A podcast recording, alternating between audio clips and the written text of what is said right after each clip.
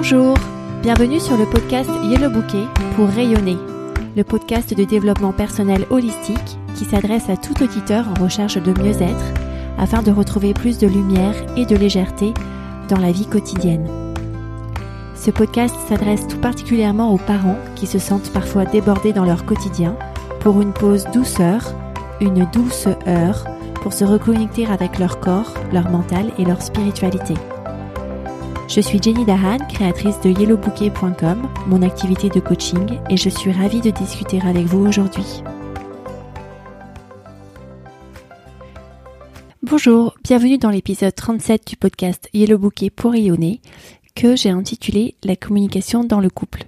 Parce que on va parler de la communication entre deux personnes qui vivent ensemble dans un foyer et qui maintiennent des relations amoureuses. Je reprends beaucoup dans cet épisode les propos de la sexologue française Hélène Dumont.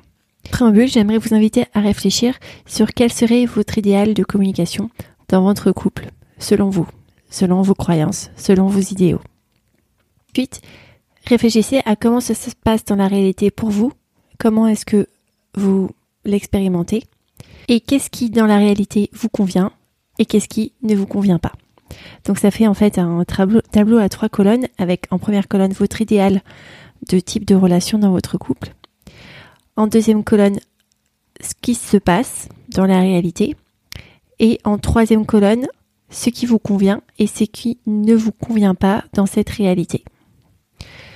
Posez un bilan sans jugement, juste en mettant sur papier ce qui trotte dans vos pensées.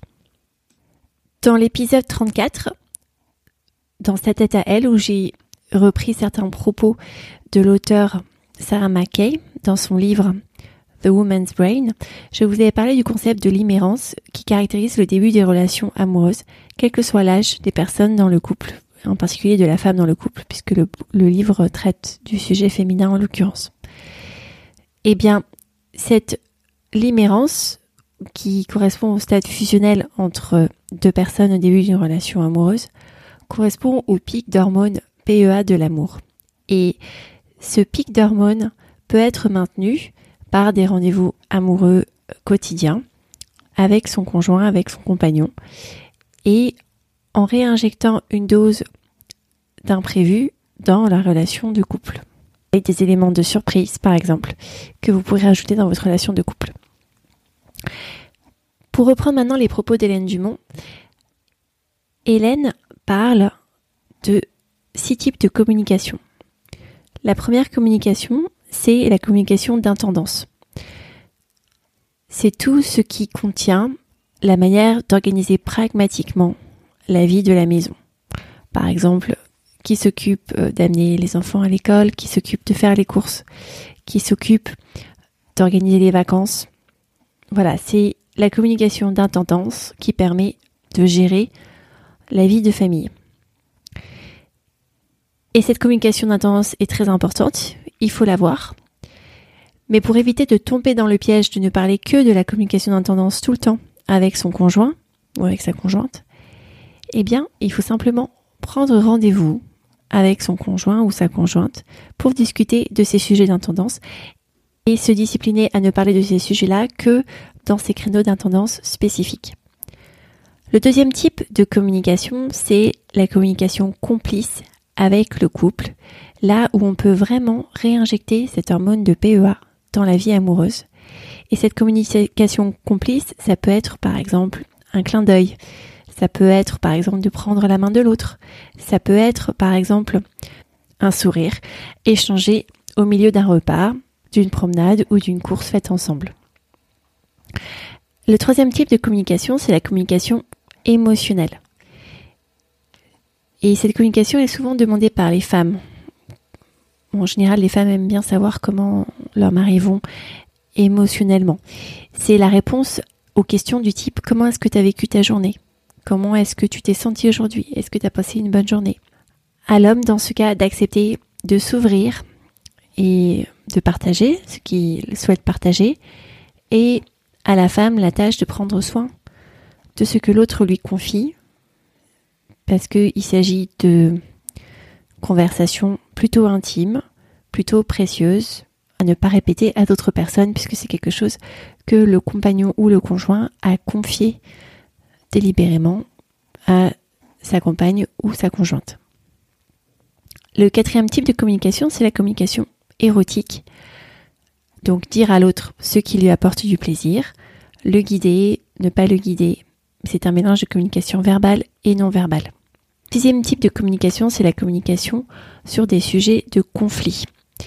Et là, pareil, il faut prendre rendez-vous pour cette communication conflit avec 20 minutes max par euh, sujet conflictuel. Ça peut être par exemple la relation avec la belle famille, ça peut être par exemple un sujet d'argent, ça peut être par exemple un repositionnement professionnel, quelque chose qui cause communément conflit dans les discussions de couple.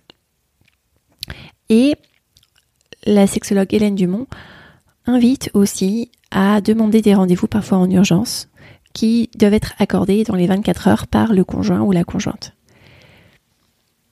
Et le sixième type de communication, c'est la communication de rêve à deux, avec les réponses aux questions telles que comment est-ce que tu veux vieillir avec moi, comment est-ce qu'on va vieillir ensemble, qu'est-ce qu'on a envie de faire ensemble, euh, dans quel pays est-ce que tu aimerais qu'on voyage, qu'est-ce que tu voudrais manger comme plat exotique, petit rêve qu'il est important de nourrir et de faire grandir dans son couple. La prise de rendez-vous avec son conjoint, j'ai trouvé ça une des idées les plus intéressantes, notamment pour les communications d'intendance, pour la communication conflit. En ce qui concerne les autres types de communication, donc la communication complice qui se fait euh, dans le quotidien, c'est le liant du couple. Les secondes volées dans la vie quotidienne pour apporter un peu de magie et de complicité. En ce qui concerne aussi la communication émotionnelle, comment est-ce que tu vas, comment est-ce que tu as vécu ta journée, la communication érotique et les communications de rêve à deux, euh, c'est moins impératif de prendre rendez-vous pour ce genre de choses.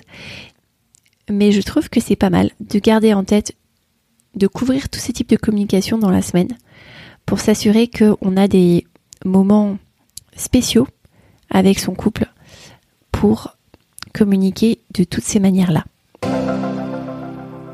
Selon la lecture de l'écosystème, je vous invite à revoir ces différents types de communication avec d'abord le corps. clairement, c'est dans la communication érotique que le corps est le plus sollicité, mais toute communication est aussi corporelle, y compris par exemple la communication conflit. Et vous pourrez exprimer en fonction de votre langage du corps certains messages mieux que par le verbe. En ce qui concerne le mental, être intentionnel dans les sujets de communication que l'on souhaite aborder avec sa compagne ou son compagnon permet de couvrir un large champ de communication et de vous assurer que vous traitez tous ces différents sujets qui sont importants dans la vie de couple sans vous cantonner aux communications conflits ou aux communications d'intendance et sans oublier la magie qu'il y a dans une relation à deux. Et au niveau spirituel, je vous invite à considérer la communication par la pure présence de l'autre aussi. Dans l'épisode 29 sur les relations rompues et relations cousues, où je vous invite à envisager la présence au-delà de toutes les pensées que vous pouvez avoir au sujet de l'autre.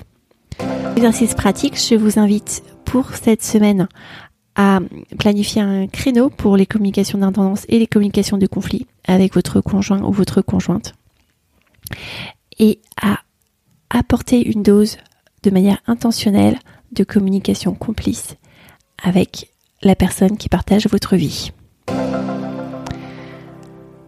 Si vous avez aimé cet épisode, partagez-le et laissez un avis favorable sur les réseaux sociaux.